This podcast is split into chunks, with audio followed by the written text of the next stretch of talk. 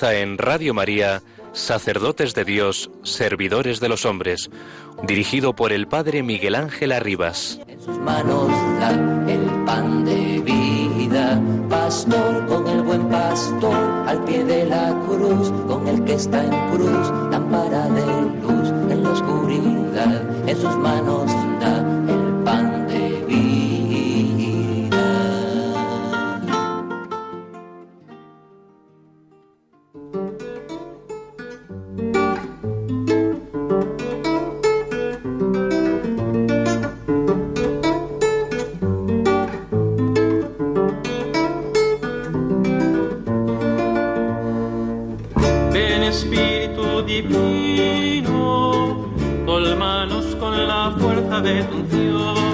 que tu gracia sostenga nuestro canto y que suba la presencia del Señor, y que suba la presencia del Señor.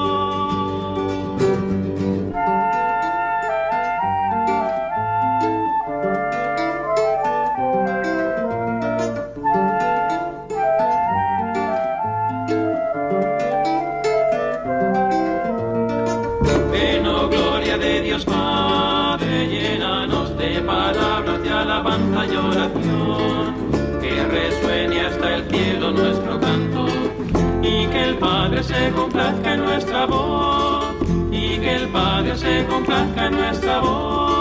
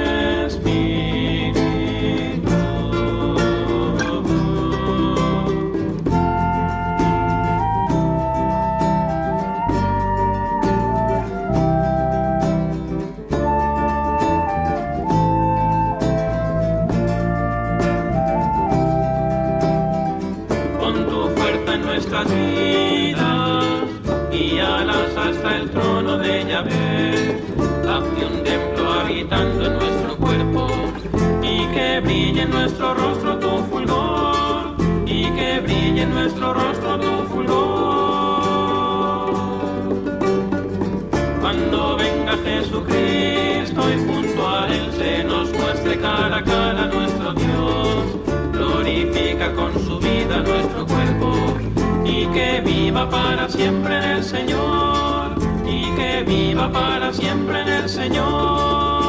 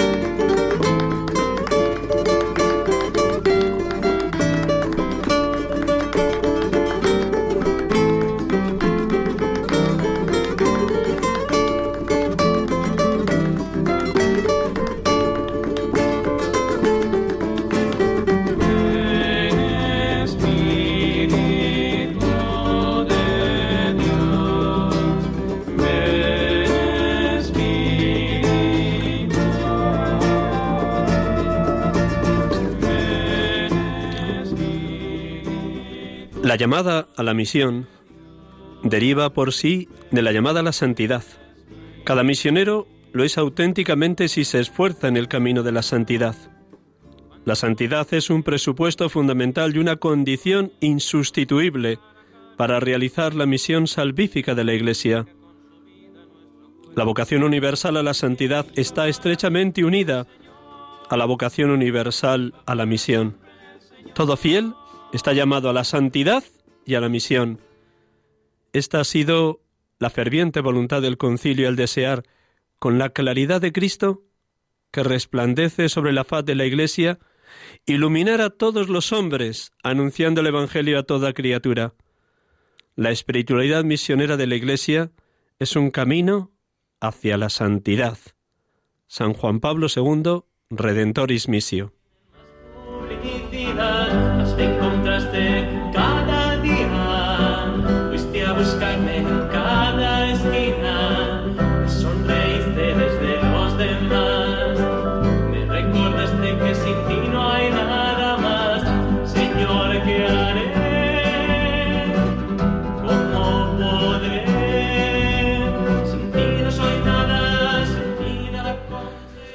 Buenas tardes, hermanos y amigos. Muchas gracias por estar acompañándonos al otro lado del, del aparato de radio o de cualquier otro medio a través del cual estén escuchando este programa. En Radio María, sacerdotes de Dios, servidores de los hombres, aquí en directo desde los estudios de Radio María en el Paseo Lanceros, Cuatro Vientos, Madrid. Iniciábamos el, el domingo pasado este mes de octubre como mes misionero extraordinario como nos ha pedido que lo vivamos el Papa Francisco. Y lo iniciábamos también con una entrevista a un sacerdote misionero espiritano que nos contaba su experiencia en Angola. Hoy también de una manera más sencilla, pero creo que elocuente, también un diácono y un seminarista de nuestro Seminario Conciliar de Madrid nos van a hablar de su breve experiencia misionera este verano porque es también a través de los pequeños, de los humildes, de los sencillos, laicos, seminaristas, sacerdotes, consagrados y consagradas, como se vaya llevando adelante la misión de la Iglesia. Id por todo el mundo y anunciad el Evangelio a todas las gentes. Hemos de dar infinitas gracias a Dios de que siga suscitando la vocación eminentemente misionera en tantos carismas de la Iglesia, de hombres y mujeres, sobre todo consagrados y consagradas, que dejan su familia, su país, su diócesis y marchan definitivamente a lugares de primera evangelización. Pero también es bueno recordar la experiencia de aquellos que hemos sido llamados a ser evangelizadores en nuestro propio lugar, en nuestra propia ciudad o en nuestra propia diócesis. La experiencia misionera, un tiempo de verano, nos ayuda a esa mirada universal de la Iglesia y de la misión evangelizadora. Esa experiencia sencilla, breve, pero concreta de un tiempo de misión es lo que nos van a contar dos, un diácono, Ignacio Escribá y un seminarista, Roberto Reyes, que nos acompaña aquí en el estudio de Paseo Lanceros, aquí en Madrid. Como cada domingo, vamos a iniciar el programa orando con el bellísimo episodio del Evangelio según San Lucas de este domingo vigésimo octavo del tiempo ordinario. ¿Cómo no? La vida de un cristiano ha de ser una permanente, una continua alabanza a nuestro Dios, porque todos, como el leproso samaritano curado, todos hemos de dar gracias a Dios, todos hemos de alabar y bendecir las obras maravillosas que el Señor realiza en cada uno de nosotros, haciendo nuestras aquellas palabras de San Ignacio de Loyola en principio y fundamento, el hombre ha sido creado para alabar, hacer reverencia y servir a Dios nuestro Señor y mediante esto salvar su alma. Pues bien, con esta música de fondo que Germán, que hoy nos acompaña ahí al frente de los mandos, pues vamos a escuchar un poquito de música suave para que luego Roberto, que nos acompaña aquí en el estudio, proclame el Evangelio de hoy.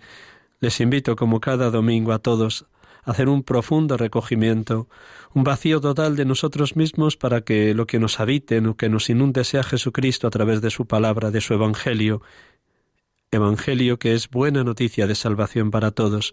Pues acojamos esta palabra que ya la mayor parte de ustedes habrán escuchado en la Eucaristía Dominical o a través de la radio o a través de la televisión, pero todos en esa misma sintonía, un mismo pensar y un mismo sentir, queriendo entrar en el corazón de Cristo, queriendo adquirir por obra del Espíritu Santo los mismos sentimientos de Cristo Jesús.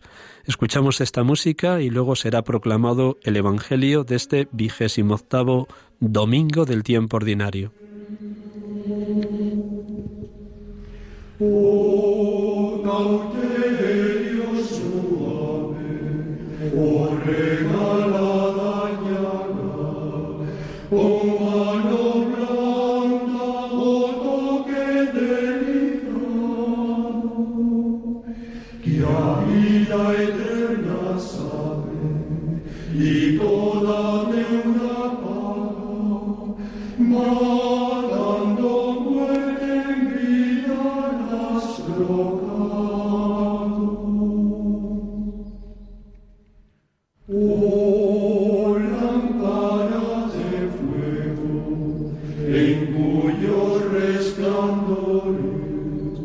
Una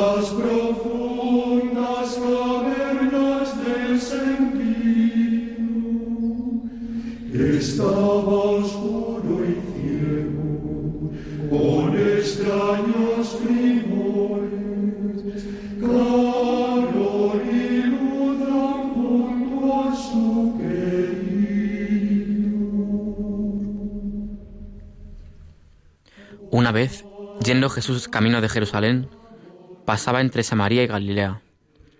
Cuando iba a entrar en una ciudad, vinieron a su encuentro diez hombres leprosos, que se pararon a lo lejos y a gritos le decían, Jesús, Maestro, ten compasión de nosotros.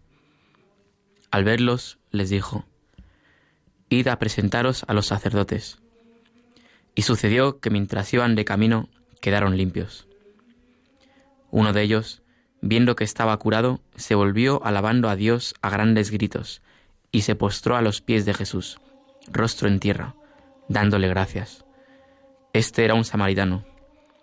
Jesús tomó la palabra y dijo, ¿No han quedado limpios los diez? Los otros nueve, ¿dónde están? ¿No ha habido quien volviera a dar gloria a Dios más que este extranjero? Y le dijo, Levántate, vete, tu fe te ha salvado.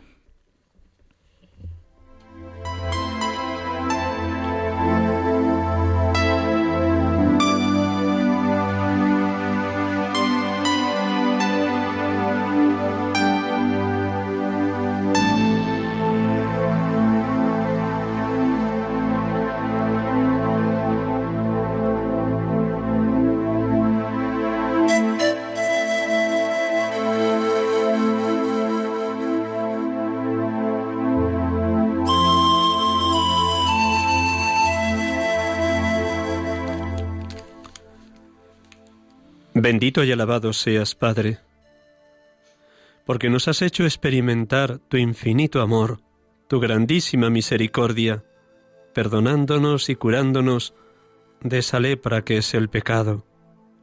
Soberbia, avaricia, ira, lujuria, gula, pereza. Como curaste a Namán el sirio, cuando se bañó siete veces en el río Jordán tal como se lo había mandado el profeta Eliseo. Gracias porque a nosotros nos has bañado en el agua del bautismo, nos has liberado del pecado original, nos has constituido hijos tuyos, nos has incorporado a la Iglesia, la esposa de tu Hijo Jesucristo. Gracias, Padre, porque como Naamán el sirio, también nosotros queremos decirte y prometerte que no, no tenemos otro Dios sino a ti que te has revelado en tu Hijo amado. Que todo gesto, ofrecimiento, holocausto, entrega, solo queremos que sea para ti, en especial cuando nos haces partícipes de la vida divina de tu Hijo en cada Eucaristía. Alabado y bendito seas, Padre.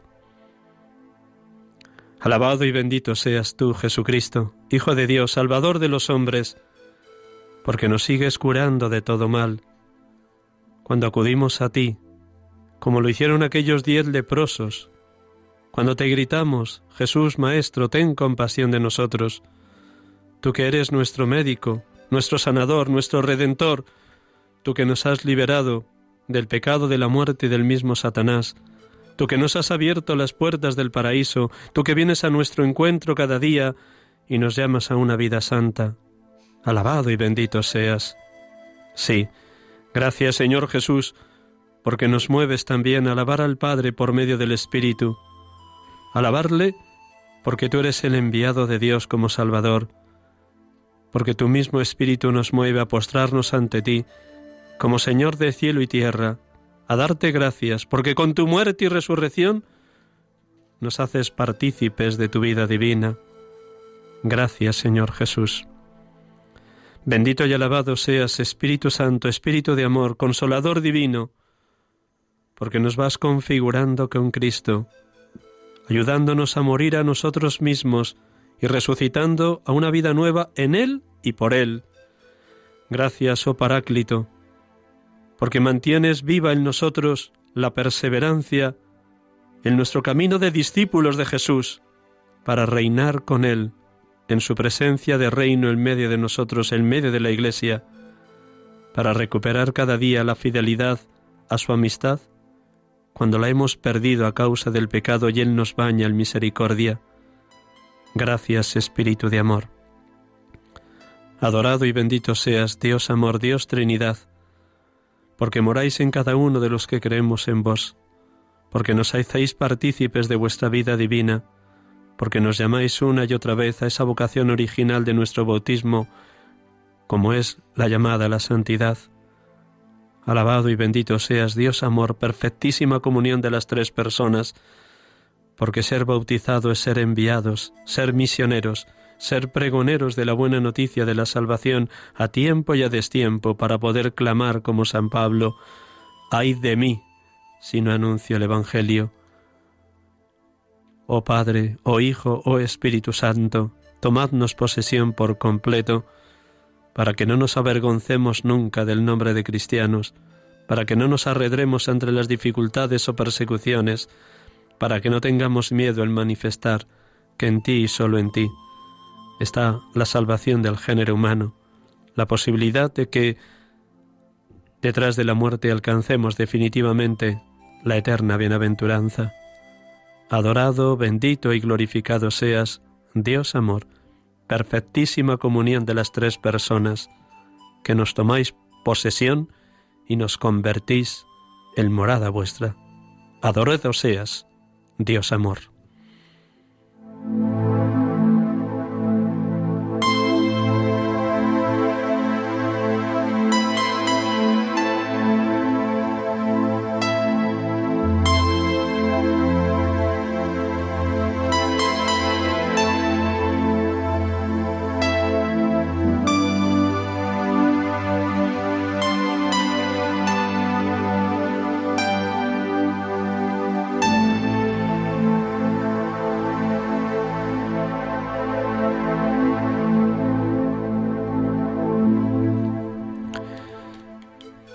Estamos aquí con ustedes en Radio María, en este programa de cada domingo de 6 a 7 de la tarde en directo, sacerdotes de Dios, servidores de los hombres, acompañándoles y sirviéndoles a todos ustedes, queridos radio oyentes, sacerdotes, consagrados, consagradas, laicos, seminaristas, cualquiera de las vocaciones de la Iglesia que esté escuchando este programa. Estamos celebrando junto con toda la Iglesia este mes de octubre como mes misionero extraordinario. Y como les decía al inicio del programa, también en casi todas las diócesis y en casi todos los seminarios, al menos lo que uno alcanza a conocer de acá en España, son numerosos los seminaristas que también en verano aprovechan para una breve y sencilla experiencia misionera. No porque ellos, salvo una llamada posterior, no porque ellos vayan a ser destinados a lugares de primera evangelización, sino porque a través de esta experiencia misionera son capaces de percibir de una manera mucho más nítida la universalidad de la Iglesia, la apertura a todas las gentes, pueblos y naciones donde el Evangelio todavía no ha llegado, la urgencia de que la misión evangelizadora siga adelante, porque el mandato de Jesús justo antes de subir a los cielos, antes de su ascensión, sigue vigente. Las tres cuartas partes de la humanidad todavía no conoce a Jesucristo. Id por todo el mundo y anunciad el Evangelio a todas las gentes, bautizándolas en el nombre del Padre y del Hijo y del Espíritu Santo, y enseñándoles a guardar todo lo que yo os he mandado.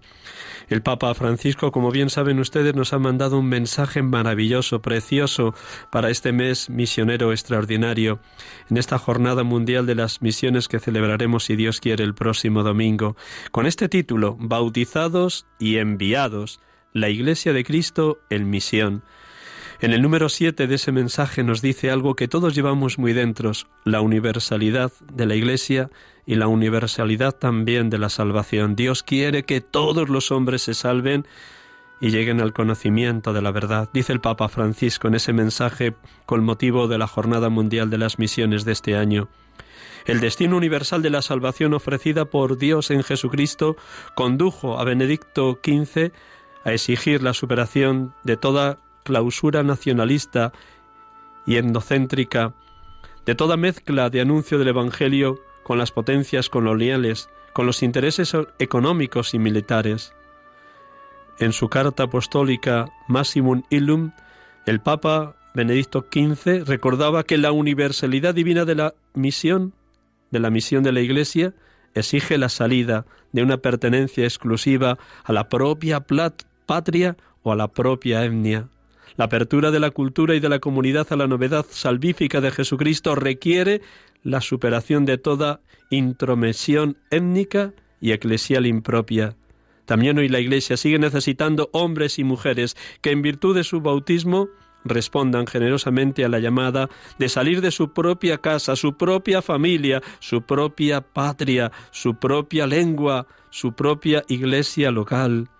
Ellos son enviados a las gentes en el mundo que aún no está transfigurado por los sacramentos de Jesucristo y de su Santa Iglesia. Espíritu universal de la Iglesia, eso significa católica universal, y Espíritu universal de todo bautizado, mirando a cualquier hombre como un hijo de Dios, de cualquier etnia, pueblo, raza, cultura o pertenencia ideológica. Pues vamos a vivir de una manera muy sencilla esta tarde esto a través de un diácono y de un seminarista. Creo que al otro lado del teléfono tenemos a Ignacio. Buenas tardes, Ignacio. Hola, buenas tardes. Muchas gracias por prestarnos este ratito de aquí breve de Radio María, sacerdotes de Dios, servidores de los hombres. Creo que estás en la parroquia, ¿no es así? Eso es, aquí en la parroquia de Nuestra Señora del Buen Suceso. Muy bien. Muchas gracias, Padre, por, por llamarme y darme esta oportunidad también de compartir el regalo que el Señor ha hecho conmigo y a otros hermanos en este verano. Muy bien, pues nada, nos vas a contar muy brevemente, te presento así muy breve, muy sencillo. Está aquí también Roberto, luego le, que es seminarista de tercero, que ha estado en Etiopía, pero luego, luego tendremos oportunidad de hablar con él. Primero contigo, que luego tienes que ir a tus grupos parroquiales o a la celebración de la Eucaristía o lo que el señor párroco Enrique González te haya mandado. Muy bien, pues Ignacio Escriba Uriarte nació en el año 1992 y fue ordenado diácono el año pasado, 1910, 2018, perdón, y como acaba de señalar él mismo, está en la parroquia Nuestra Señora del Buen Suceso, en la calle Princesa de Madrid, él ha estado este verano con un grupo de, jóvenes y sobre todo de adultos y con su párroco en México, en un lugar, en una ciudad llamada El Porvenir, en la región de Chiapas. Pues bien, eh, cuéntanos cómo nace esta iniciativa de que un grupo de cristianos de la parroquia Buen Suceso hayáis marchado a México y quién tomó la iniciativa, cómo se desarrolló la estancia en México. Y descríbenos también qué grupo era. Pues tuya es la palabra, Ignacio. Muchas gracias. Eh, comenzó el año pasado cuando el padre Enrique eh, se encontró en una tanda de ejercicios con un sacerdote de México. Y bueno, preguntando y hablando, eh, conocí y contactó con el padre Emmanuel, que es el sacerdote que se encarga en esta localidad del Porvenir de atender a todas las comunidades que lo conforman, unas 33 o alguna más incluso. Así que ese mismo verano se aventuró el padre Enrique a ir allá y lo que descubrió pues fue a Cristo en los, en los pequeños, en los humildes y lo quiso compartir con nosotros. Así que poco tardó en organizar este grupo en el que desde el primer momento me, me llamó la atención, sobre todo por la alegría que transmitía y el testimonio con el que nos lo contaba lo que había vivido estos, esas semanas.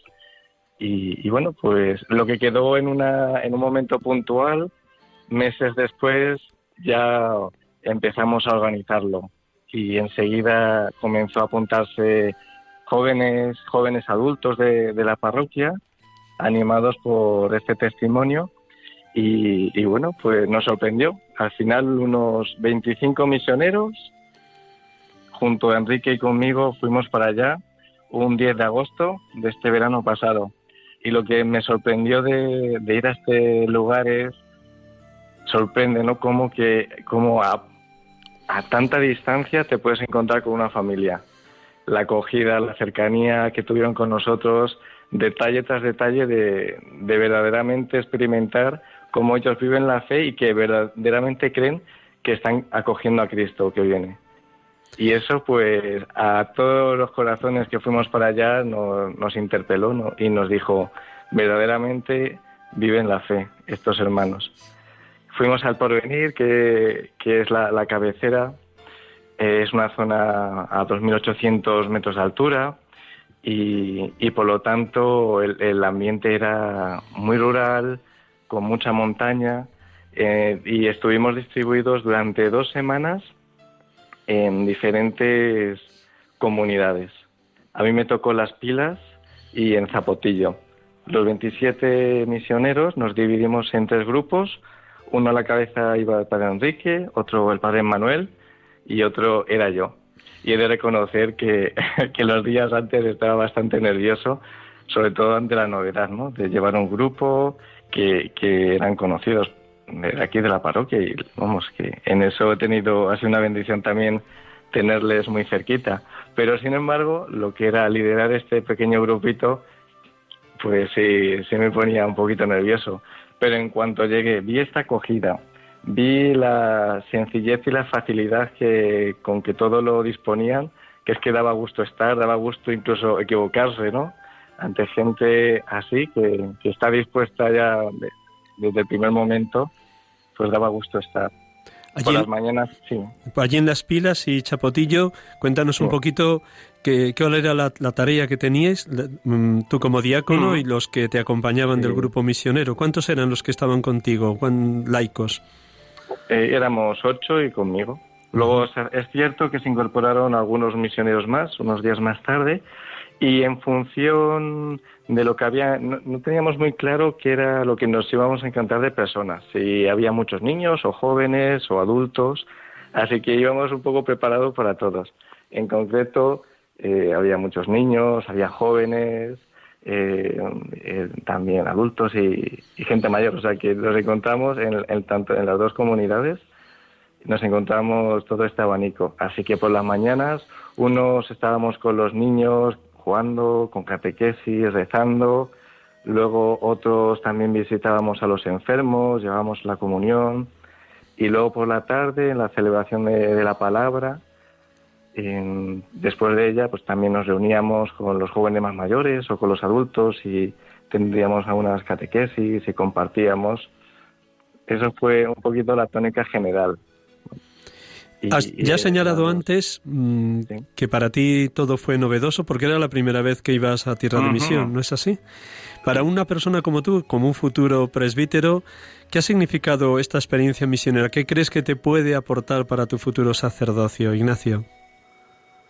Pues encontrar, encontrarme con Cristo en los más sencillos, en los humildes, eh, y por lo tanto descubrir que, como hacer vivo esas palabras que, tanto en el Evangelio Jesús nos, nos dice, ¿no? Como llevarle la predicación a, a estos, ¿no? A, los preferidos de Jesús por su disponibilidad para aceptar el Evangelio y el reino de Dios y ver, ¿no?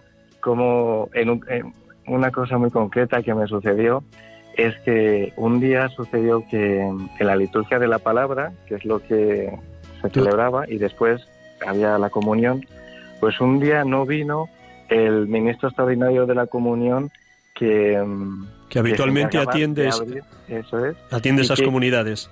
Sí, y que abría la puerta del sagrario. Entonces ya comenzamos la ceremonia y yo ya tenía esa pena porque sabía que no nos iba a poder dar la comunión, ¿no? Y, yo, y bueno, pedimos ahí a ver si, eh, si podía venir el, ministro Y, me quedé ¿no? con, esa, con esa pena ¿no? De, llevarles a Jesús en la palabra, pero no poder llevarles a Jesús en la Eucaristía. Y viendo que, qué gran regalo, ¿no? qué, qué necesidad tenemos de Jesús, qué necesidad tenía yo de traerles a Jesús y qué necesidad ellos tenían de, recibirle. Entonces veo ¿no? que eso, ese pequeño momento marcó el, el, sacerdocio que quiero, que el Señor quiere para mí. Seguro que viendo unas necesidades tan grandes allí en la zona de Chiapas, el porvenir, las pilas, tú dirías, en Madrid, en apenas 500 metros, uno se puede encontrar con una parroquia facilísimamente. En el entorno de tu parroquia de Nuestra Señora del Buen Suceso, seguro que a las 9 de la mañana, en una circunferencia de 2 kilómetros, puede haber 10 parroquias o 10 misas. Y dirías, jo, pues aquí esta gente, el sacerdote que atiende estas, tres, estas 33 comunidades, tardará en pasar por ellas mucho. Eso, ¿cómo te interrogaba? ¿Cómo te interpelaba de cara a tu futuro ministerio, Ignacio? Pues viendo el ejemplo ¿no? de, del padre Manuel que, que tenía tantas comunidades vivas, vivas, con adultos mayores, jóvenes, niños, viendo también cómo el Señor me ponía, son tuyos, ¿no? Te los voy a poner en tus manos y quiero que me los acerques. Pues no, no dejaba de interpelarme verdaderamente, cómo solamente con una vida entregada, verdaderamente ofrecida, es como de manera concreta uno puede alcanzar a tantos. Por supuesto sabiendo que al final es el Señor, ¿no? El que salva y no somos solo nosotros. Entonces, pues una vida totalmente expropiada es la única respuesta adecuada para poder llegar a tantos. Una última pregunta. Cuando volvíais, no sé si allí en el porvenir, el día de evaluación final o ya viniendo en el avión desde México para Madrid, Seguro que escuchaste muchos comentarios de los laicos que os habían acompañado. ¿Qué es lo que más resuena en ti de lo que has escuchado de los laicos de tu parroquia que han estado acompañándose en este mes de agosto allí, en la zona de Chiapas, en el Porvenir? ¿Qué has escuchado de esos laicos que ya conocías de tu parroquia? ¿Cómo se entregaban? ¿Cómo esta gente, sin conocer, conocernos, se entregaban? Se entregaban pues, desde las cosas materiales hasta en la oración y en los pequeños detalles, ¿no? Como, por ejemplo, pues cedían sus habitaciones, sus camas, los lugares suyos, eh, su tiempo, todo, ¿no? Eso, eso ha sorprendido mucho, cómo se entregaban con las cosas que hacían verdaderamente y cómo vivían, cómo eran coherentes con su fe, ¿no? O sea que nos, interpelan mucho los sencillos, los pobres, los humildes. Absolutamente. Porque estamos aquí en Madrid demasiado apegados a nuestros bienes, a nuestro confort, a nuestra comodidad. Es así. No tenían miedo a perder lo suyo. No tienen miedo. Ignacio, sí, sí, termina, termina. Pues esto es eh, lo que nos invitaba el, obispo de, la zona, don Jaime Calderón. quería él favorecer estos encuentros con esta iglesia tan joven, que apenas tiene 60 años, esta diócesis de Tapachula, en favorecer estos encuentros para que para devolver lo que tanto han recibido de, la Iglesia de, España, ¿no? Cómo avivar de nuevo, poco a poco, la Iglesia de España con estos encuentros en esta tierra, en México, para, para poder volver a encender esa llama de, de fe que quizás ahora está siendo tan atacada. Ignacio, estaríamos dos horas más contigo compartiendo esa experiencia tan rica y mi más sincera felicitación y toda la riqueza que Dios te ha concedido a través de los pequeños, los pobres, los humildes, de esa diócesis de Tapachula y de ese lugar, el porvenir, las pilas, Chapotillo. Que quede muy dentro de ti para que cuando seas sacerdote también vuelvas algún día por allá a celebrarle la Eucaristía, ya que esta vez no has podido, como solo como diácono. Pues muy buenas tardes y que te sea muy fecunda la tarde ahí en la parroquia de Nuestra Señora del Buen Suceso. Buenas tardes, Ignacio. Dios te bendiga. Igualmente.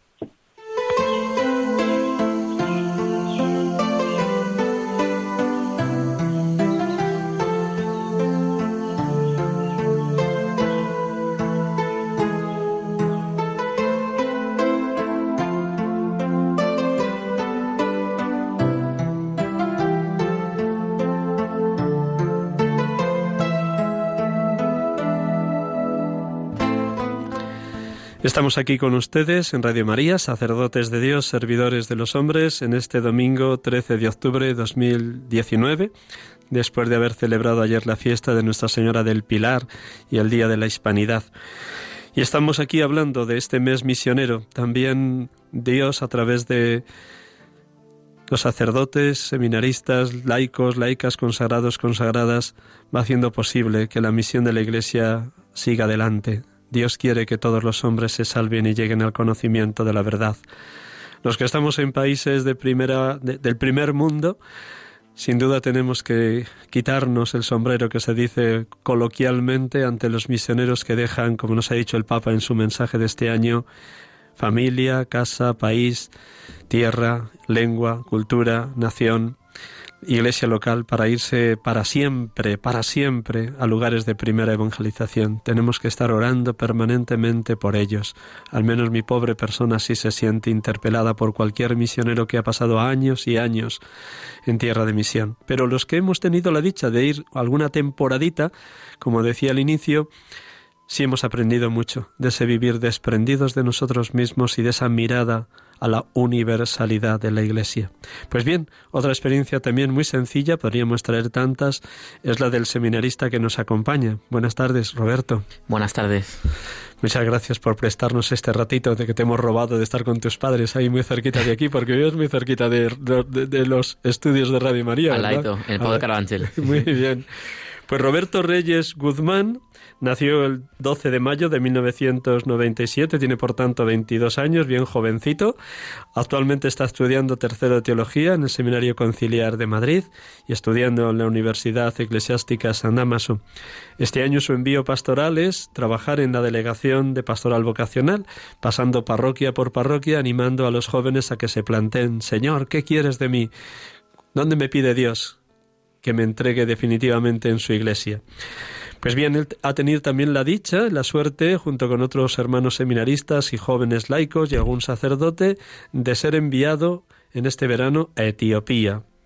Bueno, cuéntanos primero ¿Quién te envió? ¿O salió de ti? ¿O te lo propuso el formador? ¿Y, qué, ha significado esta experiencia? Sí, primero como un resumen global, luego vamos a lo concreto, pero como un resumen global, ¿cómo has vivido esta experiencia, Roberto? Bueno, muchas gracias por invitarme para contar aquí mi experiencia. Eh, bueno, la, cosa salió un poco de mi informador, que fue el que me, propuso eh, tener una experiencia de misión en verano. Y yo es verdad que, bueno, pues siempre he estado muy ligado a, pues por ciertas cosas, a los misioneros javerianos, como con la idea de misión muy en la cabeza. Y entonces, bueno, pues tenía ganas de vivir esta experiencia. Así que dije, pues adelante. Y entonces fui con un grupo que organiza la Delegación de Misiones de Madrid, eh, pues junto con dos seminaristas más, a Etiopía, pues a, vivir esta experiencia de misión. Quien lo organiza es José María Calderón, ¿no es así? Eso es, fue Calderón, que ya no es delegado, pero bueno, ahora es Manuel Cuervo, y junto con un grupito que tiene ahí de jóvenes para la misión y más gente que, que se quiera meter, pues organizan siempre en verano alguna experiencia para poder vivir con las, sobre todo con las misiones de la caridad. Lo digo porque aquí en, este, en, esta emisora, en Radio María, es muy conocido José María Calderón con su programa de Iglesia en Misión los sábados por la noche. ¿Qué ha significado para ti esta experiencia? ¿Cómo te ha tocado? ¿Cómo Dios te ha tocado a través de, de todas estas gentes de Etiopía y sobre todo de ver cómo sirven a los más pobres entre los pobres las misioneras de la caridad de Santa Teresa de Calcuta. ¿Qué ha significado para ti, Roberto? Para mí lo, más, lo principal que me, lleva, que me llevo es eh, el estar con las misioneras, con las sisters, porque yo no las conocía, la verdad, y creo que son unas mujeres que, que valen oro. O sea, son unas mujeres entregadas, cariñosas, que están en el lugar en el que nadie estaría, y con un cariño, con un amor, y sobre todo que todo eso que, que las hace estar con la gente es, Jesucristo, ¿no? De esa relación que tienen con Jesús, eh, verlas rezar, verlas en misa, eh, verlas en diálogo con, el Señor, luego todo eso lo, transmiten a la gente de una manera que a mí me, pone los pelos de punta.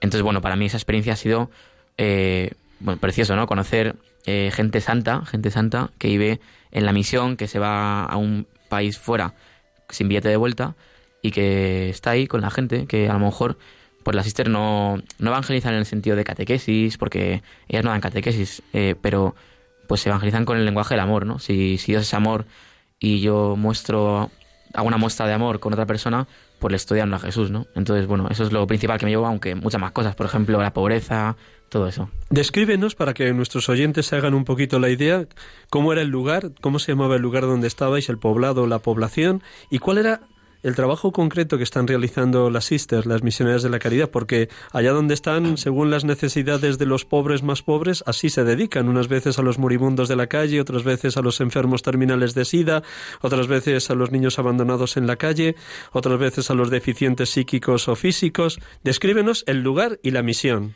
Pues mira, cuando, o sea, cuando fuimos a la capital de Etiopía, íbamos 20 en el grupo y luego nos dividimos, ¿no? En cuatro sitios diferentes. En mi casa yo fui con con cuatro chicas más y estaba en Kibre Mengist, a, a 11 horas del sur de, de, la capital, ahí en Etiopía, una zona que hubo revueltas hace poquito en verano.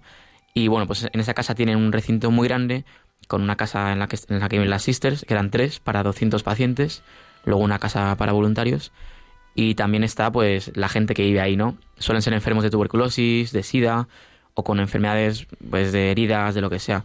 Entonces tienen desde niños eh, abandonados de meses, bebitos, tienen como siete más o menos, pasando por niños, eh, mujeres, chicas de, pues de mi edad que, pues que son madres ya desde hace tiempo o que han sido violadas, luego muchos hombres también, y hasta los 60 años más o menos, que es la edad a la, a la que llega la gente como mucho, ¿no? Porque allí el, la esperanza de vida es baja. Lo que hacíamos, pues imagínate, con, este, con estos pacientes, pues de todo. Con los niños, pues cambiar pañales, jugar, sacarles de por ahí. Con los niños también jugar un montón había un campamento de verano en el que estuvimos dando clases de inglés, de porque allí hablan otro idioma, allí hablan cada uno su lengua propia de su pueblo.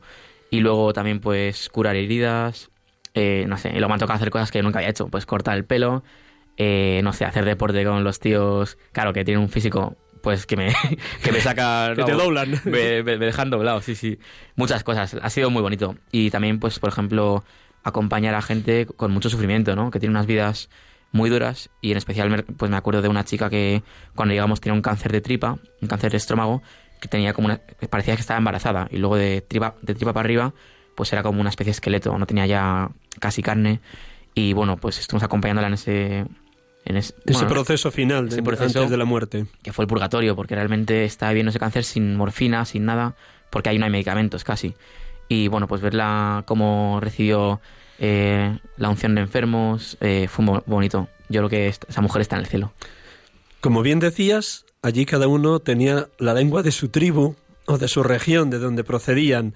Por lo tanto, era imposible comunicarse con el lenguaje verbal. ¿Cuál era la comunicación con los niños jóvenes, con estos tiarrones que te doblaban en edad y en fortaleza física, o en estas mujeres con, con cáncer? ¿Cuál era tu lenguaje con ellos, Roberto? Pues mira, de palabras en, en amárico, que es la lengua de allí, me sabía dos, que era salam, que es el saludo, hola, y luego vaca, que es como decir, eh, se acabó, para, para allá.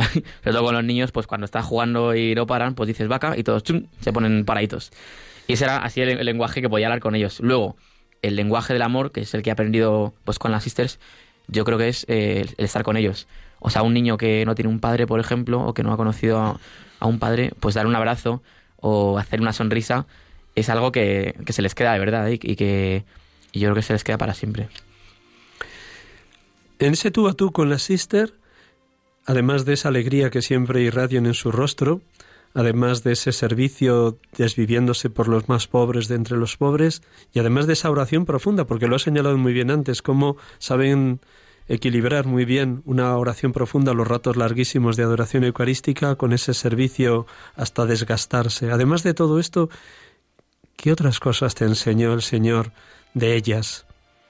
De las sisters, pues su fe, su fe es, es increíble, me acuerdo de, bueno, el día en el que falleció la chica esta del cáncer que te, que te comentaba, estábamos saliendo de la capilla y bueno, pues viene un chico que está ahí trabajando en la casa y nos dice, oye, ha fallecido esta mujer. Y una de las sisters, Sister Jan Mary, que era de origen eslovaco, creo, bueno, vivió el comunismo aquí en Europa, una historia increíble. Pues en cuanto escuché la noticia, eh, se le puso una sonrisa en la cara y empezó a decir en voz alta, gracias Jesús, gracias. Abrió la puerta de la capilla mirando el sagrario y dice, muchas gracias, Señor. Ya tiempo pidiendo pues para que esa mujer dejara de sufrir y pudiera ir pues con, el Padre, ¿no? Y, luego pues cuando fuimos a la casa de, las mujeres, que estaba ahí pues su, su cuerpo, ¿no? Para rezar eh, ante él, pues estaban todas las mujeres llorando, ¿no? Pues es lógico, ¿no? Que, lloren. Y me impactó mucho ver a Sister Jan Mary eh, diciéndoles, no lloréis, no bueno, en su idioma, yo imagino que les diría eso, no lloréis porque, porque está en el cielo, porque somos cristianos, porque queremos que Dios la va a salvar. Y me recordó mucho al Evangelio, ¿no? En el que Jesús le dice a, a la gente que está con la viuda, no lloréis porque, porque va a resucitar, ¿no? Precioso. Te voy a hacer la misma pregunta de Ignacio, en lo que tú puedes intuir, que sabe que estando en tercero a lo mejor la pregunta todavía te queda grande, pero seguro que has echado a volar la imaginación. ¿Qué te puede aportar de cara a tu futuro ministerio sacerdotal esta experiencia de Etiopía este mes de agosto?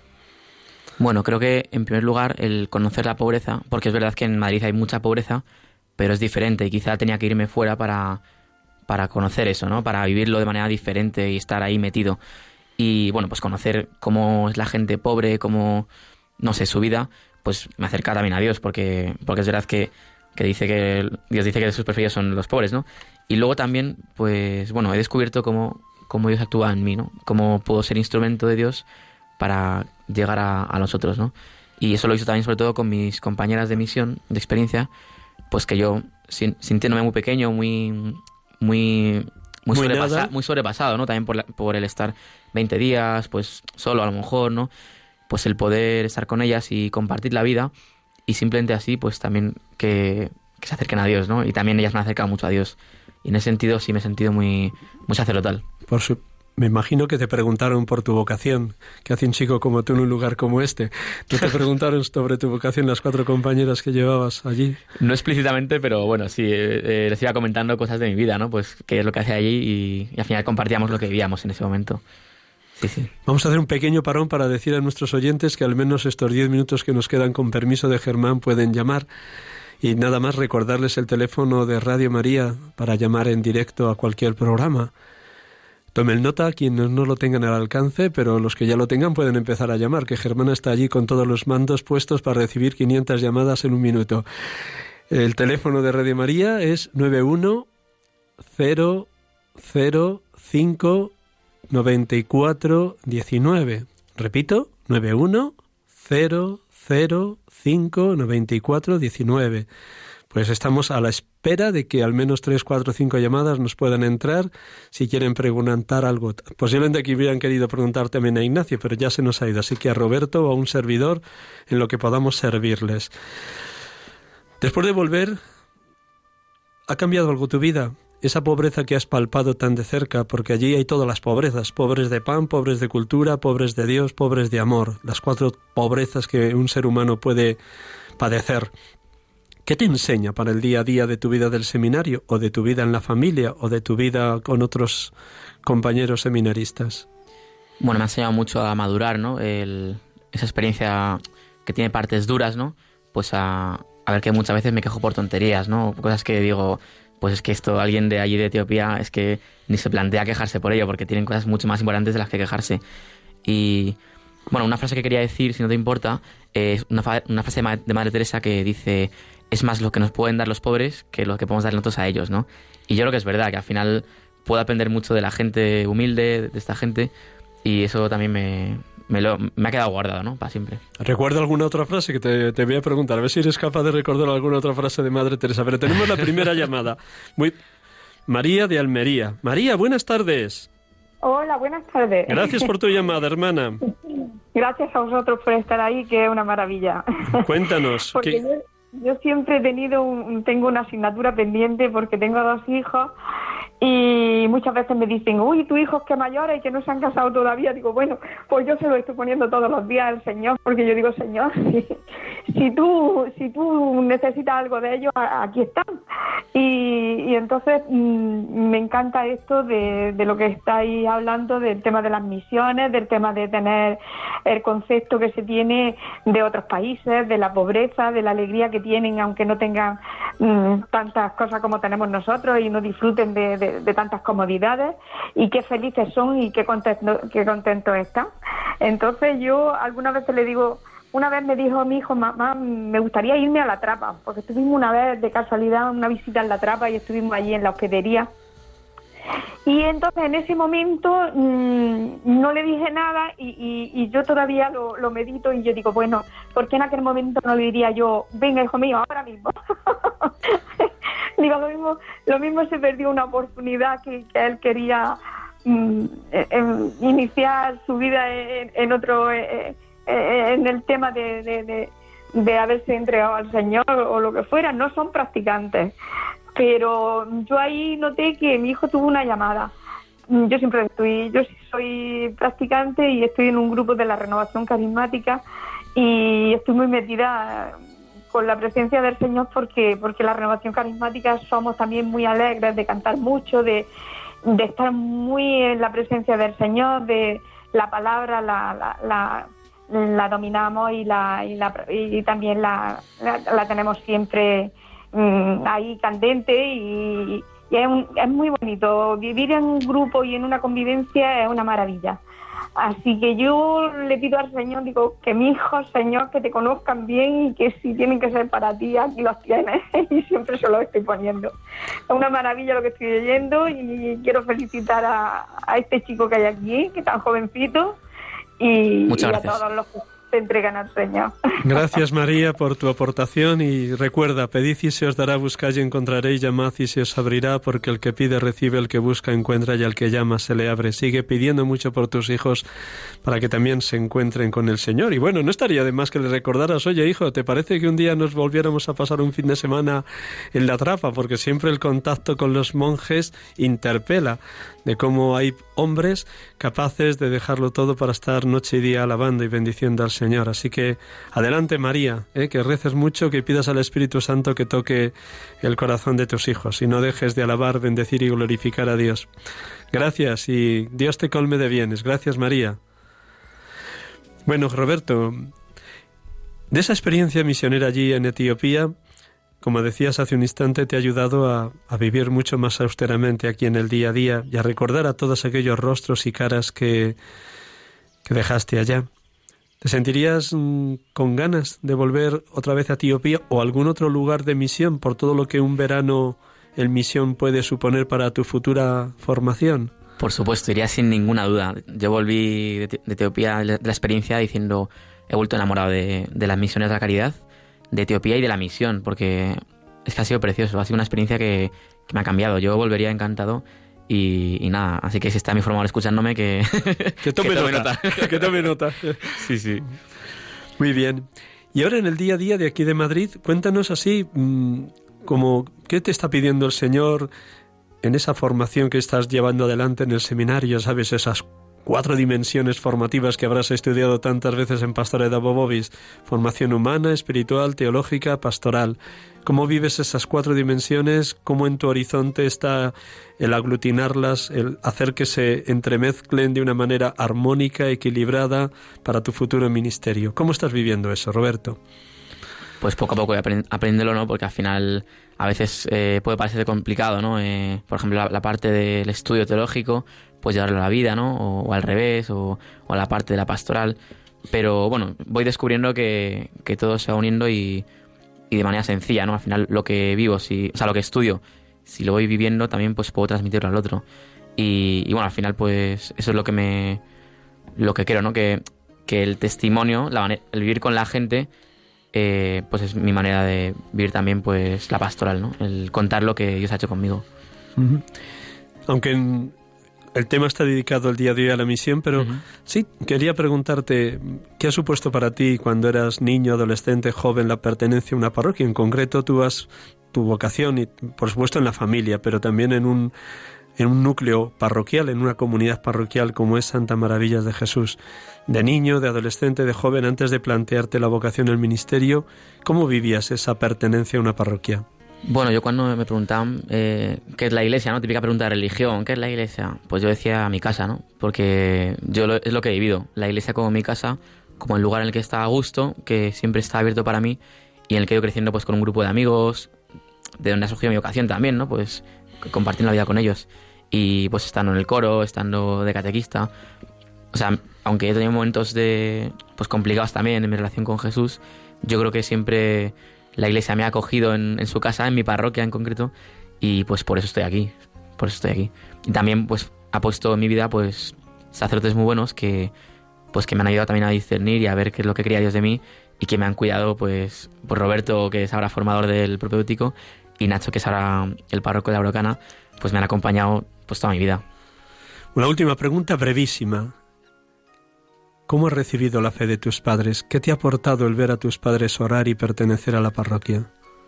Pues es, bueno, es el regalo que, he recibido. Yo desde pequeño, mi recuerdo de, con mi familia, el más, más eh, antiguo que tengo, es pues al salir de misa en San Sebastián, en Carabanchel, antes de existiera la, la, otra parroquia, pues rezando después de misa ante una, un, paso de Jesús, eh, el, Jesús de, mi vida, ¿no? Y rezar los cinco juntos, la familia, y, y toda la noche rezar también y pedir y dar gracias, es como lo que me ha quedado, ¿no? Y, y de ahí sale toda mi, toda mi fe, que luego he hecho mía, pero que se la debo a mis padres sin, sin ninguna duda. Estoy muy agradecido. Bendito Dios y benditos tus padres que te han transmitido esa fe tan viva. Vamos a terminar, que estamos ya al límite, ¿verdad, Germán? Pues nos dice con la cabeza que sí. Pues vamos a terminar con un poquito de música brevísima y luego Roberto nos va a leer esta oración compuesta por San Pío, pues, perdón, por el, el Papa Pío XII sobre la santificación de los sacerdotes.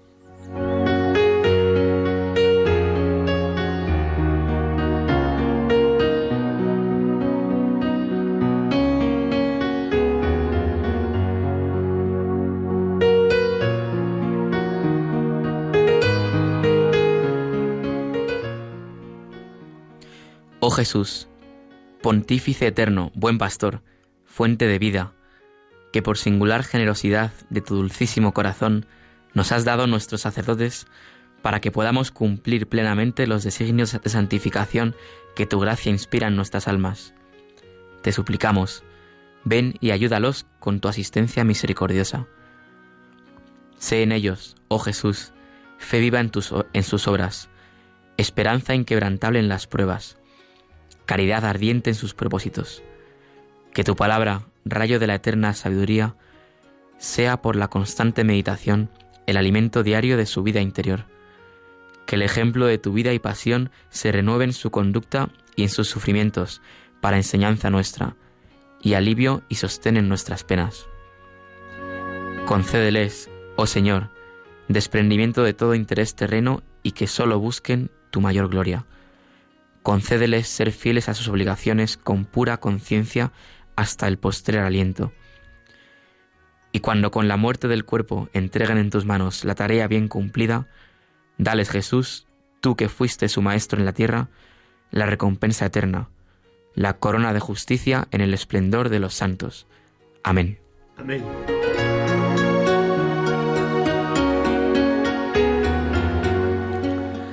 Hemos estado aquí con ustedes en Radio María, sacerdotes de Dios, servidores de los hombres, hablando de la experiencia misionera de un diácono este verano, Ignacio Escribá, en la, zona de Chiapas, en el Porvenir, en México, y ahora nos ha hablado también Roberto Reyes Guzmán, que ha estado en Etiopía con las misioneras de la caridad. Ha sido un gusto para todos poderles acompañar. Muy buenas tardes, feliz domingo, que Dios les acompañe y hasta el próximo domingo, si Dios quiere. Feliz semana para todos.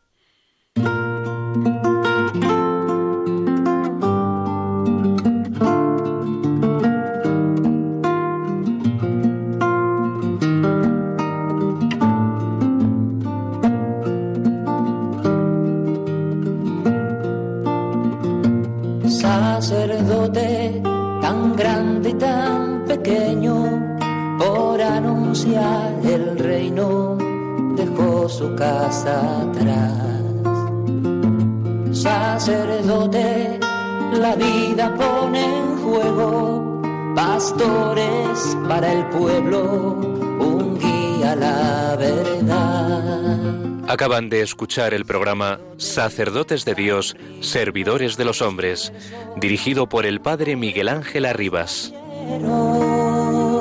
Pues quiere siempre ahora ya